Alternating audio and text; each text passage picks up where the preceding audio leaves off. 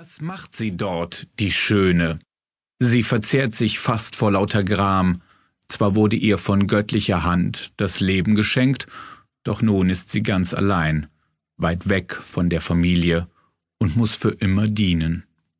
Es ist ein alter Sagenstoff, den der Altmeister für seine Zwecke umgearbeitet hat. Erst sollte es ein Stückchen Prosa werden, doch dann entstand daraus ein Drama, in geschmiedeten Versen. Schauplatz äh, sind die Waldungen vor dem Tempel der Diana, die sich der Jagd wie auch des Monds bemächtigt hat. Der Trojanische Krieg ist vorbei. Doch Iphigenies Geschlecht leidet nach wie vor unter einem Fluch. Von Generation zu Generation sollen Gräueltaten den Kreis der engsten Verwandtschaft dezimieren.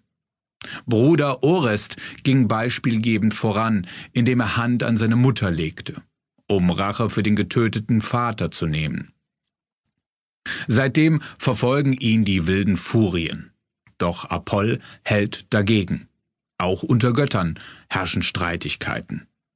Wenn es Orest gelänge, die Schwester heim nach Griechenland zu führen, wolle er Abhilfe schaffen. Um das zu erreichen, plant der Verzweifelte mit Unterstützung seines Vetters die Statue der Diana zu rauben, die Apolls göttliche Schwester ist. Daraufhin werde alles weitere sich schon fügen. Doch es kommt anders als geplant. Kaum haben sie das Inselufer erreicht, sehen sich die beiden Helden mit einer soldatischen Übermacht konfrontiert.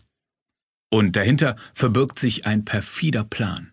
Der König Taos nämlich hat sich als weltlicher Herrscher über ein Reich umgeben von Küste, Iphigenie als zukünftige